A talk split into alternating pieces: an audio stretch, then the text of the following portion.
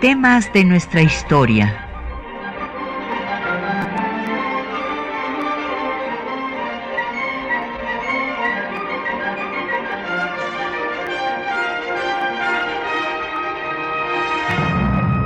Un espacio que difunde el conocimiento del pasado para comprender nuestro presente. Programa a cargo de la maestra Patricia Galeana.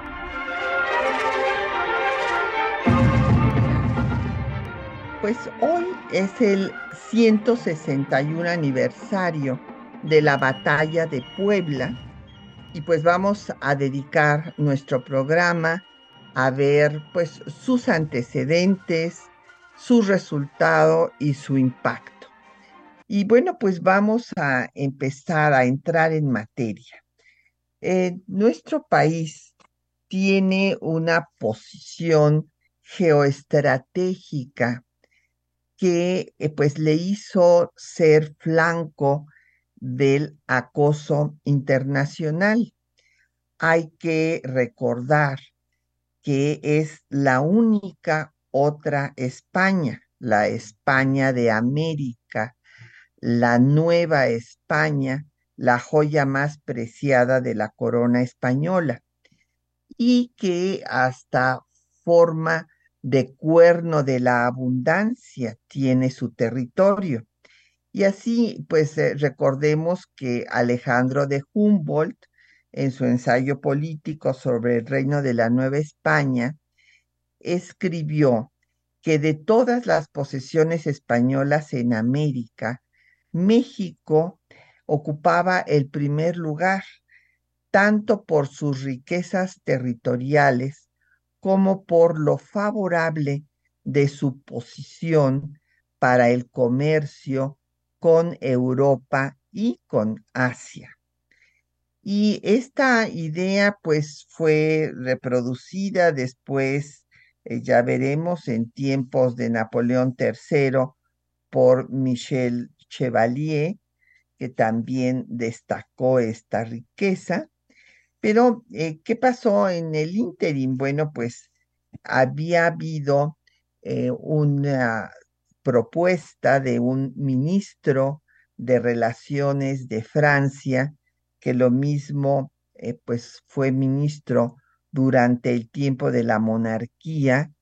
que con el imperio y aún después con la restauración de las monarquías, que eh, se convirtió en primer ministro. Y aquí quiero hacer un paréntesis para destacar que allá en Europa sí hubo restauración de las monarquías porque pues se había inclusive ejecutado a, a, los reyes, como en el caso de Francia, había desaparecido la monarquía se había establecido la república, después el imperio y después se restablece la monarquía. Y digo esto porque algunos colegas utilizan la palabra restauración para hablar de que en México se restauró la república. Eh, y pues desde mi punto de vista, esta, este nombre confunde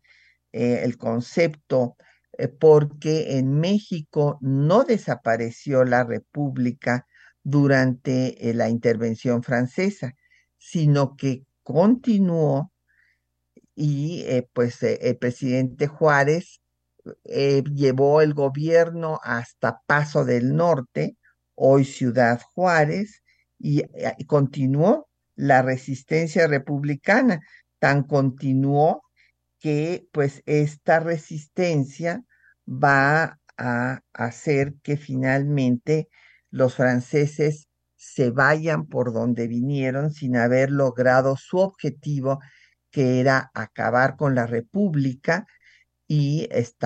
e instaurar un imperio subsidiario del suyo. Y esta idea, vuelvo a Maurice de Talleyrand, se gestó desde que él a finales del siglo XVIII, señaló que ah, Francia debería de intervenir en América porque eh, compartía la misma idea del conde de Aranda, este ministro de Carlos III, que había señalado que fue un error de España haber contribuido a la independencia de las colonias inglesas por su rivalidad con el imperio británico y que esa república, esas trece colonias que nació pigmea, así lo escribió textualmente el conde de Aranda, se podía convertir, es más, dijo, se convertirá en un coloso que amenazará a las posesiones de España en América. Esta idea que expresó el conde de Aranda y lo escribió en 1783, Maurice de Talleyrand la comparte y por eso señala que Francia tiene que ponerle un dique a Estados Unidos y ese dique pues se lo tenía que poner en México, que era la frontera de Iberoamérica, de la Iberoamérica católica, frente a la América anglosajona protestante. Y esta situación, pues, geopolítica privilegiada de nuestro país, pues hizo que España se rehusara, y claro, Fernando VII se rehusó a reconocer todas las independencias, eh, y no solo esto, sino que intentó la reconquista en 1829 y eh, se reconoce la independencia hasta que muere eh, Fernando VII y se empieza esta negociación que culmina con el Tratado de Paz, reconociendo la independencia de México por España hasta 1836, año en el que también la va a reconocer la Santa Sede, el Papa aliado del Imperio Español, y año también en que va a empezar el conflicto con Estados Unidos por la separación de Texas. Así pues, tenemos que las diversas potencias trataron de ocupar el lugar de la antigua metrópoli, el lugar del imperio español. Los ingleses se apoderaron de la economía, explotando las minas, haciendo préstamos ruinosos, y eh, pues Estados Unidos se apoderará de más de la mitad de su territorio, y los franceses también intentarán intervenir. Este es el antecedente, pues, de la batalla de Puebla que eh, celebramos el día de hoy. Vamos a hacer una pausa para escuchar, pues, eh, la eh, canción que se llama justo así, Batalla del 5 de Mayo. Esta es la letra y música original que recogió nuestro querido maestro, tuvimos el privilegio de ser sus alumnas, eh, don Vicente T. Mendoza, y está interpretado, entre otras personas, por ah, la gran cantante Amparo Ochoa, del disco Testimonio Musical de México del INA. Escuchemos.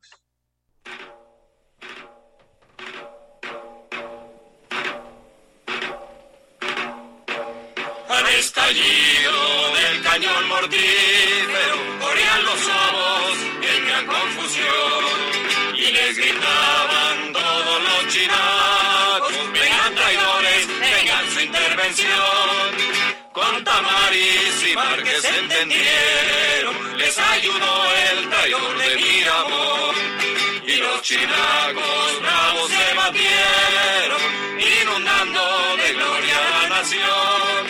Alto el fuego, ya corren los traidores, ni vergüenza tuvieron ni pudor. Toquen diana, clarines y tambores, un día de gloria, la patria que triunfó. Alto el fuego, ya corren los traidores,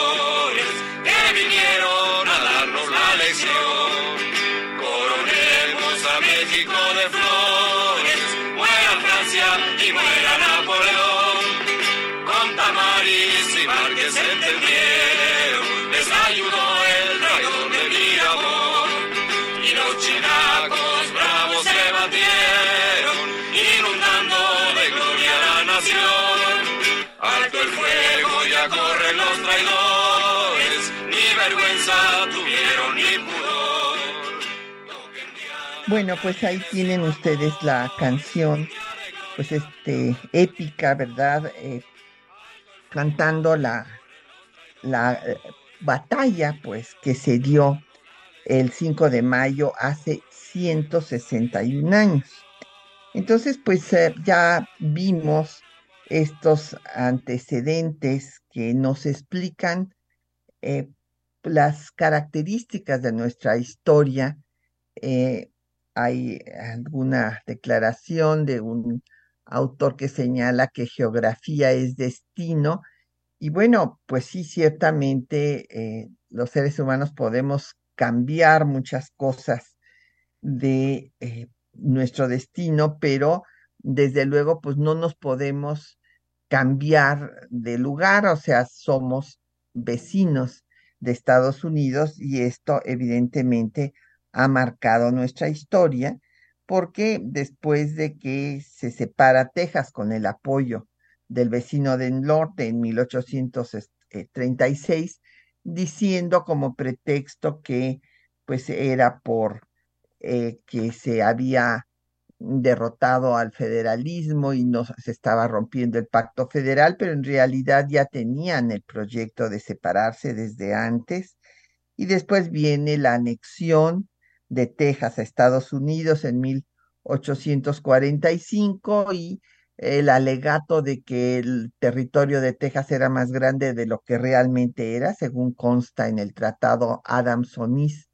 eh, de 1819, que se encuentra en el Archivo General de la Nación. Y entonces, eh, con ese pretexto y un encuentro que propició el presidente Polk, este mintió al Congreso diciendo que habían sido los mexicanos los que habían pasado al territorio estadounidense y no al revés, como fue realmente, según consta en las memorias del propio general Zacarías Taylor y declaraciones de Abraham Lincoln.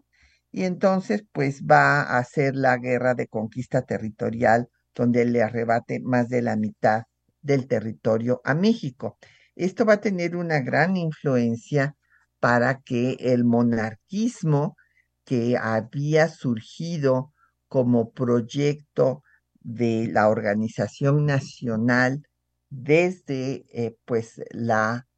insurgencia, hay que recordar que personajes como Allende, como Ignacio López Rayón y desde luego como Iturbide, pues apoyaron la idea de la monarquía, mientras que habían transitado al concepto republicano Miguel Hidalgo, pues Morelos, la constitución de 14, y hubo una regresión a la monarquía con Iturbide, y cuando cae Iturbide, pues se queda idea de que cayó porque no era miembro de una casa dinástica, pero que la salvación de México es establecer una monarquía. Esa es una de las peculiaridades de la historia de México porque en los otros países de América Latina, salvo Brasil, que mantiene la, la monarquía, pero es una historia distinta, durante el siglo XIX, pues transitan a la república y ya no hay esta regresión, mientras que en México sí la va a haber y pues vendrá el segundo imperio apoyado justo por Napoleón III. Y Napoleón III va a eh, pues financiar el proyecto imperial en México para poner en práctica la idea de Talleyrand, esta idea de ponerle un dique a Estados Unidos y eh, pues de restaurar, Talleyrand había propuesto que se restaurara al imperio colonial francés en América, eh, esto se lo propuso a Napoleón I, quería que se adquiriera la isla de Santo Domingo, las dos Floridas y conservar la Luisiana. Pero pues Napoleón I no lo pudo hacer, vienen todas las coaliciones de los monarcas absolutos en su contra y pues no solamente no hace esto, sino que vende la Luisiana, con lo cual Estados Unidos duplicó su territorio. Después, eh, eh, durante el reinado de Luis Felipe de Orleans, en 1838, hubo un intento eh, intervencionista que no llegó a ser tal porque no tenía la fuerza Luis Felipe de Orleans, mandó a su hijo, el príncipe de Joinville, en esta escuadra francesa que bloqueó el puerto de Veracruz, en lo que se llamó, pues eh, en forma sarcástica, la guerra de los pasteles, porque las deudas que cobraba Francia eran exageradas. Un pastelero cobraba, eh, como diríamos hoy, una millonada por los daños que había sufrido su establecimiento, por los motines eh, que había en la Ciudad de México. Cabe destacar que, en efecto, durante toda la primera mitad del siglo XIX, los asuntos políticos se dirimían con las armas en la mano. Este acoso internacional hizo al ejército indispensable y pues va a entronizar a su caudillo, eh, Antonio López de Santa Ana, que va a ser el caudillo militar sin ideología, que lo mismo gobierna con republicanos que con monarquistas, con federalistas que con centralistas, con liberales que conservadores.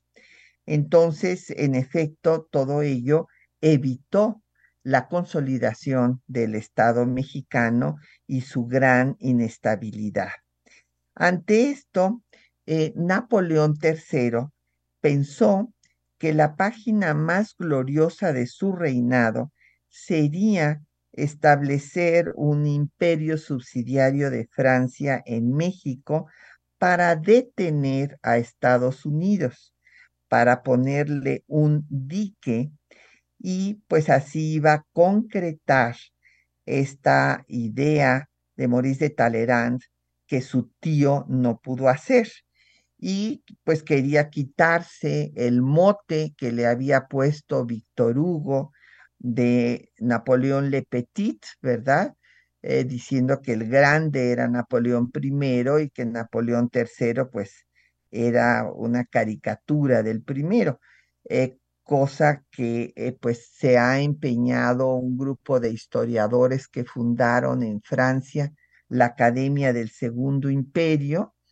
que he tenido posibilidad de participar en sus actividades, y ellos han eh, hecho una reivindicación histórica de la figura de Napoleón III, señalando que tenía un proyecto de imperio mundial que llegó hasta Indochina, que se consolidó en Argelia y pues que venía a México. Y hay una idea muy importante que va a animar también a Napoleón III y de eh, un eh, eh, personaje pues de la intelectualidad y científico Michel Chevalier, que señalaba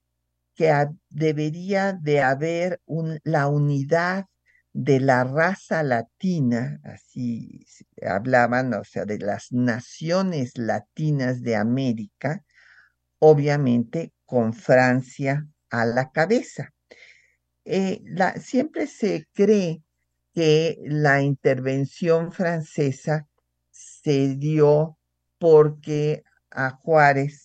pues ante la crisis que sufre el país después de la guerra civil de tres años, que es la guerra más sangrienta que vive México después de la independencia, que se debe a que en la constitución de 1857 no se establece por vez primera la intolerancia religiosa. O sea, es la primera constitución que suprime al Estado confesional, ya no habrá una sola religión obligatoria, como lo planteaban las constituciones anteriores, tanto la federalista de 24 con su reforma en 47, como las dos centralistas de 36 y 43, sino que se permitirá, aunque no se dice textualmente, no se prohíbe la libertad de cultos y además se faculta al Estado para legislar en materia religiosa. Esto desde luego este, es, eh,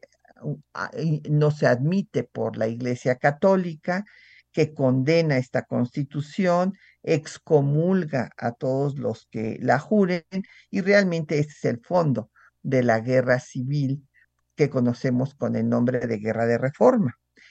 Y eh, esta guerra, pues el primer año fue de triunfos para los eh, conservadores, porque el país se escindió, eh, pues el grupo conservador desconoció a la constitución, se apoderó de la Ciudad de México, estableció ahí su propio gobierno llamado su Supremo Gobierno y desconoció al gobierno constitucional que encabezaba Benito Juárez, que se fue a Veracruz. Y en ese primer año, pues todos los triunfos fueron para los conservadores que tenían al ejército de su lado, a este ejército que primero había sido realista, después se convirtió en trigarante, posteriormente en antiturbidista y después en santanista.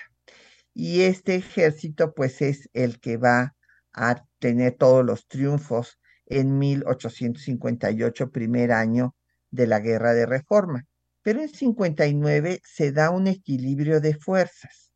y entonces los conservadores monarquistas buscan pues tener eh, la intervención de Francia para establecer un imperio. Antes había habido un intento de que se estableciera una monarquía con España, inclusive con la participación del embajador eh, Bermúdez de Castro, que no fructificó, pero ahora en plena guerra, pues eh, Gutiérrez de Estrada, este personaje eh, originario de Yucatán, que había sido federalista, pues había logrado una entrevista con Napoleón III y esto están los documentos probatorios de lo que estoy diciendo. En marzo de 1859 se interceptó eh, la carta por Santos de Gollado, el que le llamaban el general de Rotas, que era el general de las guardias cívicas liberales, en donde se hablaba del pacto con Napoleón III.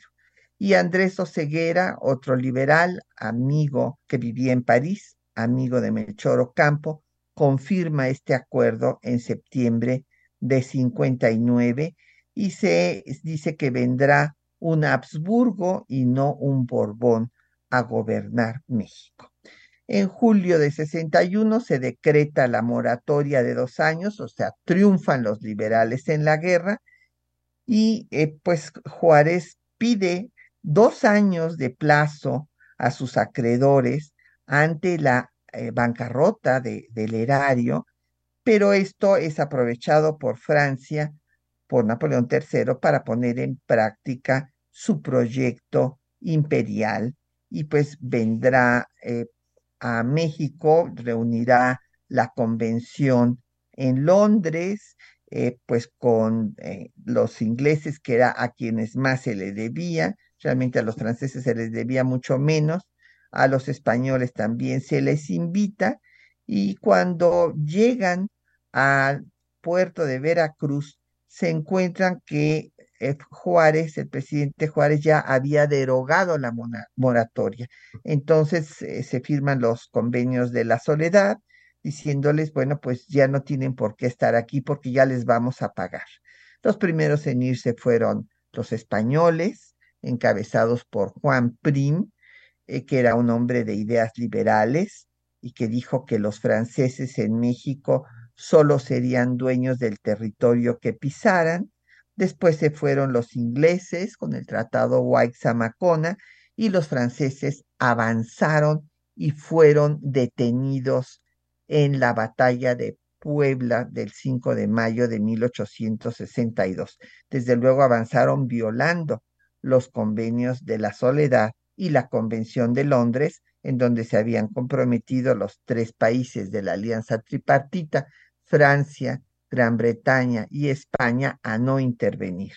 Eh, pues lo cual había sido desde luego una mascarada de Napoleón III Y ahora vamos a escuchar los textos que les hemos seleccionado para esta mañana con el exhorto del general en jefe del ejército mexicano de Oriente, Ignacio Zaragoza, a los generales antes de la batalla, donde les llama a estar dispuestos al sacrificio, y después lo que sucede en la batalla, todo ello referido por Porfirio Díaz, y pues finalmente Zaragoza informará que las armas mexicanas se han cubierto de gloria. Escuchemos.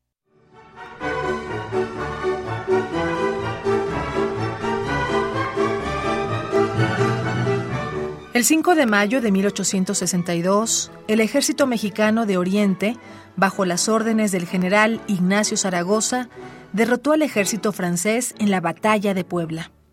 Antes de la batalla, Zaragoza exhortó a sus generales a luchar hasta la muerte Sabía que era difícil ganar al ejército invicto más poderoso de su tiempo.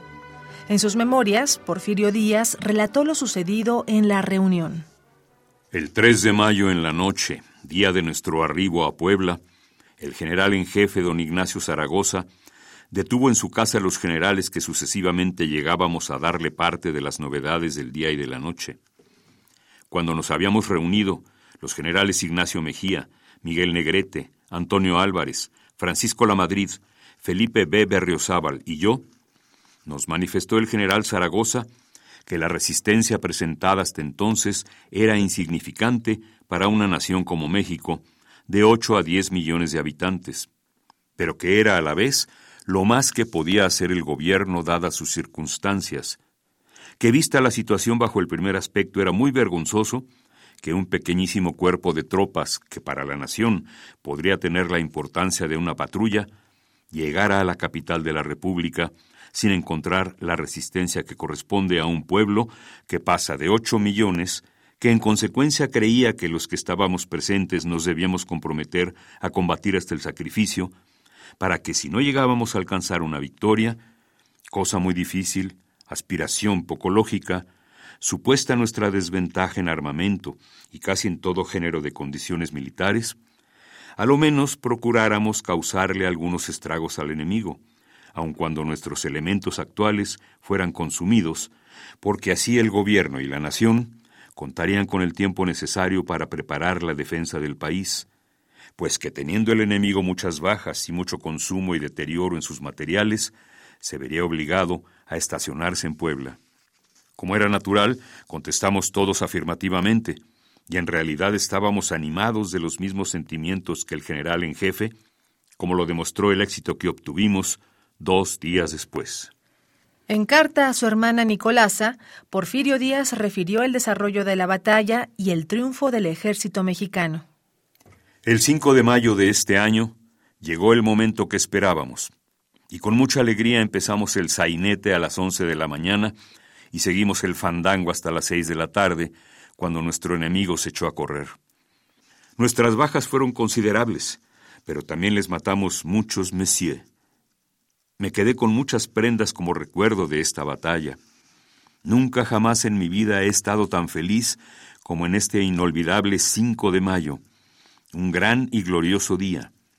El chato está bien y rebosante de alegría, porque también le tocó pelear con los franceses. No nos importaron sus historias de guerra. Sus cruces adornan la base de nuestra bandera mexicana. Pídele a Dios que no me vuelva loco de felicidad. Dale un abrazo a Delfina. Escuchemos a continuación un fragmento del parte de guerra de Ignacio Zaragoza. El hecho glorioso que acaba de tener lugar patentiza el brío del ejército de Oriente. El ejército francés se ha batido con mucha bizarría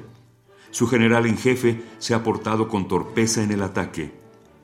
Puedo afirmar con orgullo que ni un solo momento volvió la espalda al enemigo, el ejército mexicano, durante la larga lucha que sostuvo.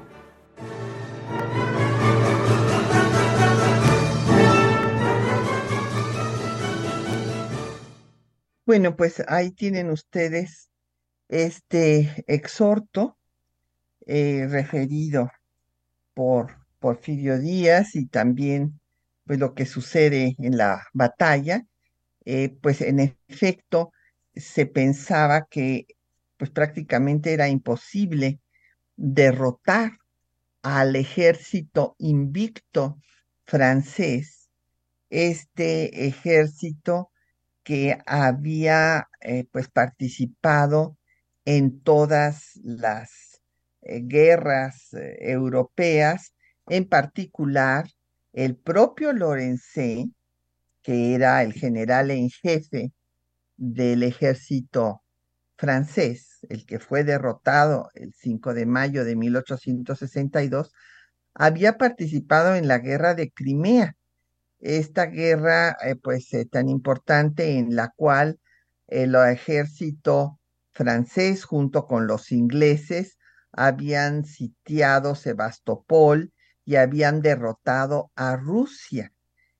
Y eh, pues va a romperse la alianza que había habido entre Austria y Prusia y el imperio ruso, viene la balcanización,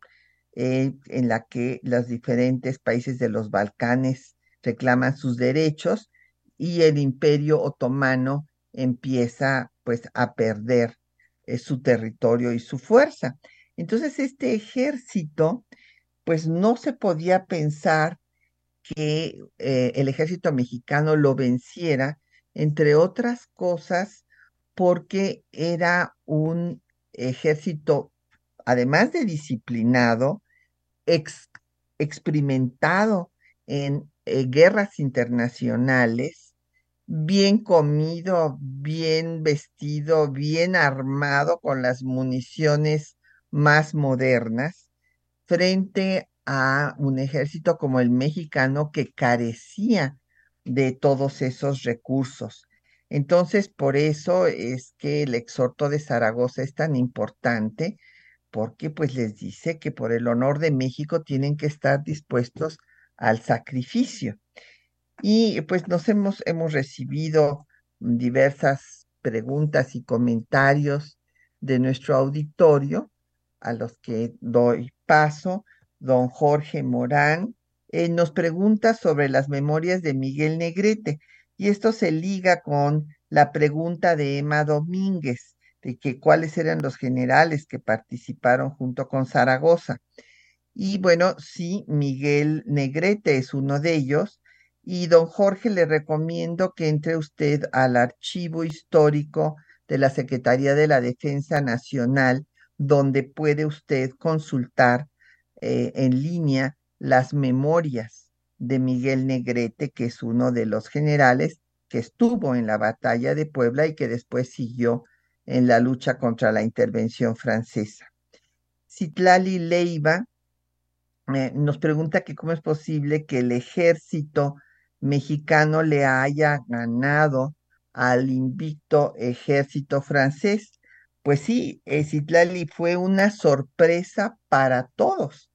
porque así como pues los mexicanos estaban, pues tenían que estar dispuestos a morirse porque veían prácticamente imposible detener al invicto ejército francés. También el general eh, Fernando Lorenz pensaba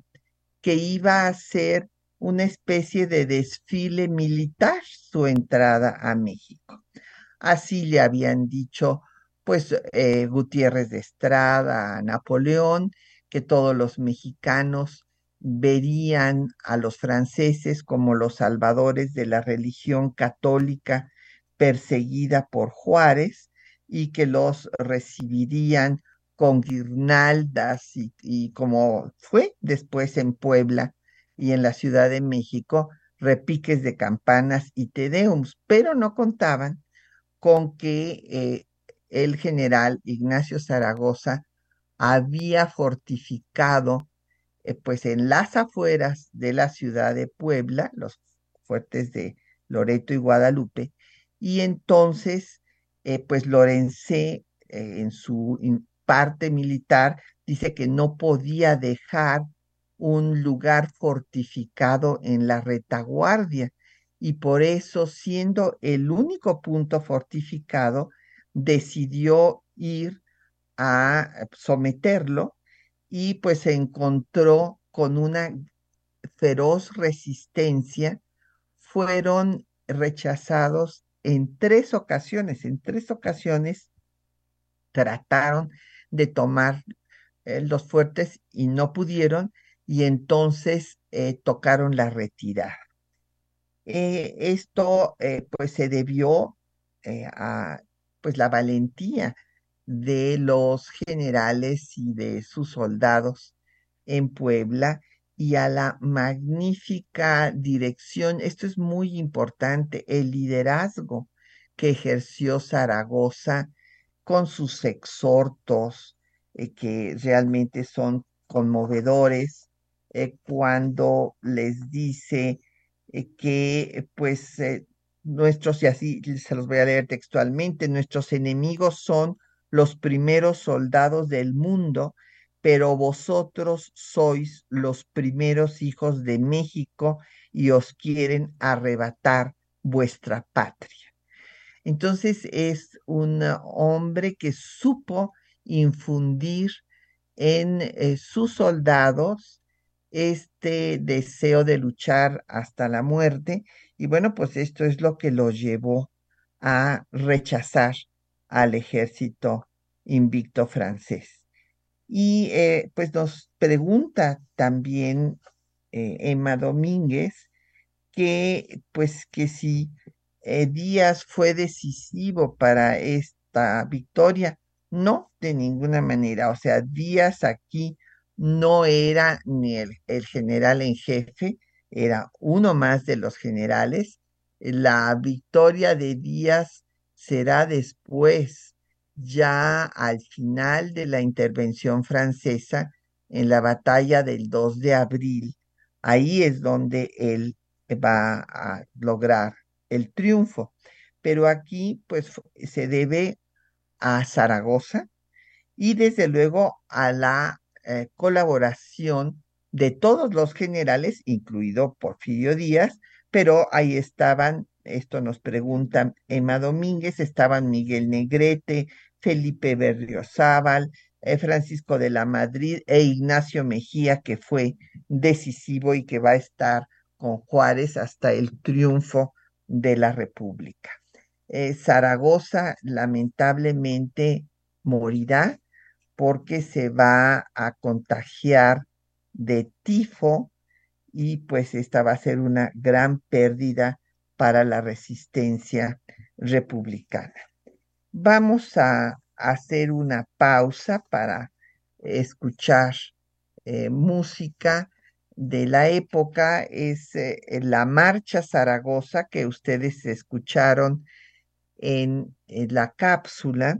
y es una composición de la autoría del médico Aniceto Ortega.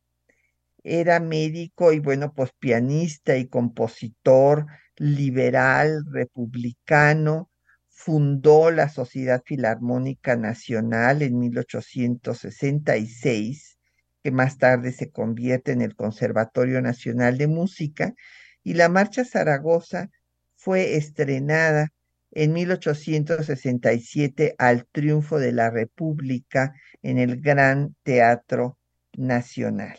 El presidente Benito Juárez quería que se convirtiera en el himno eh, de México y que se sustituyera al himno santanista, porque pues eh, nuestro himno nacional pues tiene su origen en la época santanista, inclusive pues ya no las cantamos, las estrofas en honor de Santa Ana, pero pues fue eh, en su gobierno cuando se hizo este himno con eh, la letra de Boca Negra y la música de Jaime Nuno. Y entonces, eh, repito, Juárez quería que este himno sustituyera, esta marcha sustituyera al himno que, pues, santanista, pero no lo logró porque el himno eh, santanista ya se había hecho pues eh, el, himno mexicano y, lo cantaban eh, las tropas inclusive en sus enfrentamientos con los franceses. y sin embargo alcanzó fama mundial porque los prusianos se lo eh, tocaban a los franceses para recordarles que no eran invencibles en la guerra franco-prusiana. Escuchemos.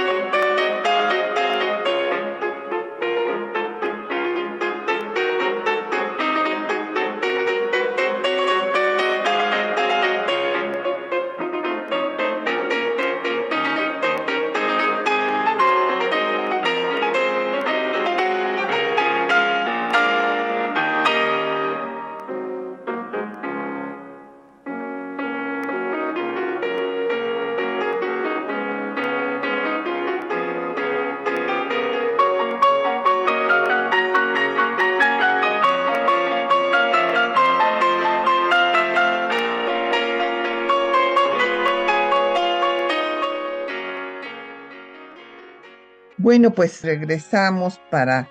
pues concluir el, el tema. Lo que Napoleón creyó que iba a ser la página más gloriosa de su reinado, así lo escribió, establecer este imperio subsidiario de Francia para poner un dique a Estados Unidos, pues fue el inicio de su caída. Porque bueno, pues como dije, desde la, el, a la mitad de la Guerra Civil de Reforma, Napoleón aceptó intervenir en eh, México, pero les dijo a Gutiérrez de Estrada que intervendría cuando lo considerara oportuno. ¿Y cuándo fue oportuno? Pues cuando Estados Unidos estaba en su guerra de secesión para que no pudiera intervenir en el conflicto y también pues con el pretexto de la moratoria de Juárez. Eh, ya vimos que pues fue detenido el ejército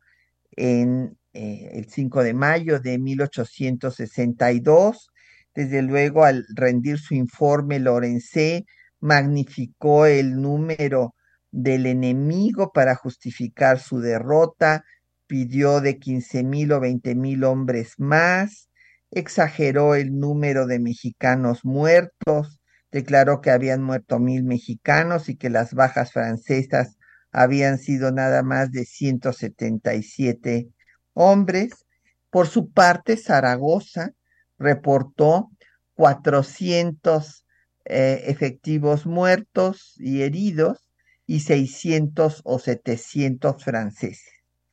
La trascendencia de esta batalla es que va a detener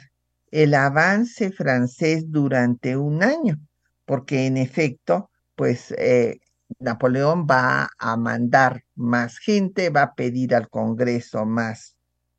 tropas, dinero, y el gran, eh, la, la, gran lección de, este, de esta victoria es la confianza que se va a infundir en los mexicanos que señalan, pues, que, se, que sienten que si pudieron ganarles una vez a los franceses, los van, les van a poder derrotar nuevamente. Y entonces van a resistir esta ocupación del ejército francés que va a arrasar pueblos enteros, como podemos constatar en las memorias que publicó nuestro querido amigo que ya no está con nosotros, el embajador Walter Astie Burgos, cuando fue embajador en Dinamarca y encontró las memorias de e, Eric Eggers, el pagador del ejército francés, que va a ser, eh, pues, el que va a destacar eh, cómo pues los ejércitos de ocupación siempre violan todos los derechos violables y aquí en México no fue la excepción y entonces por eso el pueblo mexicano que primero había sido instruido por sus sacerdotes eh, de que pues los franceses venían a salvar a la religión católica perseguida por Juárez, lo cual era falso, porque Juárez también era católico, pero no era clerical, o sea, no quería la participación política de la iglesia, pero se dio cuenta la gente de que los franceses abusaban de su poder, se peleaban con los propios curas, porque resulta que ellos eran liberales y no estaban de acuerdo con la posición conservadora de la Iglesia Católica, y pues los liberales eh, seguían luchando, defendiendo al territorio nacional, y finalmente la población voltea sus ojos y apoya a los republicanos. Y por eso pues resistirá la República desde el 62 hasta los eh, primeros meses en marzo de 67 salieron del territorio nacional los últimos efectivos franceses y bueno, pues cae el imperio inmediatamente en Querétaro y eh, Maximiliano Miramón y Mejía, el otro Mejía, el Mejía que luchó junto a Maximiliano fueron fusilados en el Cerro de las Campanas el 19 de junio de 1867. Esto no crean que pues dejó pacificado al país. De hecho, hasta la muerte de Juárez hubo movimientos armados. Pero esta derrota de los franceses fue el inicio del declive del imperio napoleónico, o sea, México fue el Waterloo de Napoleón III. Y eh, pues eh, es importante destacar el reconocimiento que recibió el presidente Juárez de los países latinoamericanos, en primer lugar de Colombia.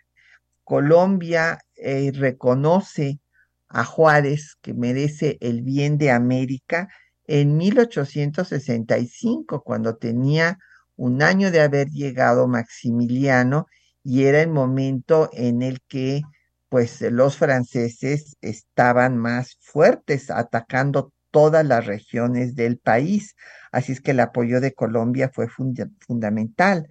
Ya después República Dominicana también hará su, este reconocimiento, pero hasta el triunfo de la República en 1867 que desde luego también es muy valioso. De hecho, todos los países eh, reconocieron y apoyaron al gobierno mexicano de Juárez, al gobierno constitucional, porque los otros estaban en contra de la constitución de 57, los conservadores, y bueno, hubo acciones verdaderamente conmovedoras como la de los chilenos, de la población de Copiapó, eh, que mandaron, hicieron una colecta y mandaron recursos para apoyar al ejército eh, mexicano que estaba resistiendo contra los franceses. Lamentablemente no pudo llegar estos recursos a Juárez, que ya estaba hasta Paso del Norte. Eh, también hay un barrio en Argentina que lleva el nombre de Benito Juárez y eh, pues todos hicieron reconocimientos, demandaron medallas como la República del Uruguay, etcétera, salvo Guatemala y Brasil que reconocieron al Segundo Imperio. Y Estados Unidos pues celebró que se haya puesto un alto a la intervención europea en el continente americano. Eh, Cabe destacar que Juárez, al triunfo de la República, dice con razón que es la segunda independencia de México. Y eh, pues en Estados Unidos se ha convertido una fiesta de todos los mexicanos. Hay que recordar que pues se convierte fiesta nacional desde 1863, o sea, al año siguiente de haberse llevado esta eh, batalla, el triunfo de esta batalla, pues eh, eh, Juárez, el presidente Juárez la declara fiesta nacional y hay acciones muy bonitas como las de San Luis Potosí, que estando ocupado por los franceses en 1863, van a encender todas las luces de sus casas el 5 de mayo en son de fiesta para recordarles a los franceses el triunfo mexicano. Y eh, pues eh, en Estados Unidos se celebra, como decía yo, hasta la fecha y se da este eh, triunfo de la idea de la unidad de los latinos. Es el día de la latinidad o la mexicanidad. Eh, lo que quería Napoleón, esta unión de la raza latina, nada más que obviamente Napoleón la quería con Francia a la cabeza. Y eh, pues eh, después de esto ha habido diversas celebraciones organizadas por el Consulado de Los Ángeles desde 1930. En el 2006 se hizo el primer desfile en el Central Park de Nueva York y este año, hoy, 2023, gracias al trabajo de nuestro cónsul en Nueva York, el, licenciado Jorge Islas, se expone la obra del gran artista veracruzano Enrique Cabrera en las calles de Nueva York, en el Rockefeller Center. Pues ya se nos acabó el tiempo. Eh, le agradecemos a nuestros compañeros que hacen posible el programa, María Sandoval, en la lectura de los textos con Juan Stack y la producción de Isela Villela. En el control de audio estuvo Crescencio Suárez Blancas. En la producción Quetzalín Becerril, que hoy también estuvo en los teléfonos. Y Patricia Galeana, se despide de ustedes hasta dentro de ocho días.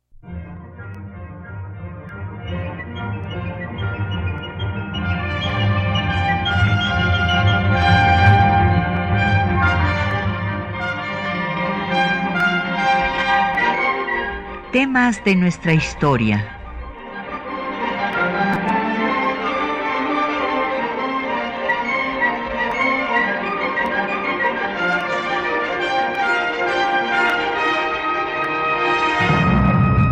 espacio que difunde el conocimiento del pasado para comprender nuestro presente. Programa a cargo de la maestra Patricia Galeana.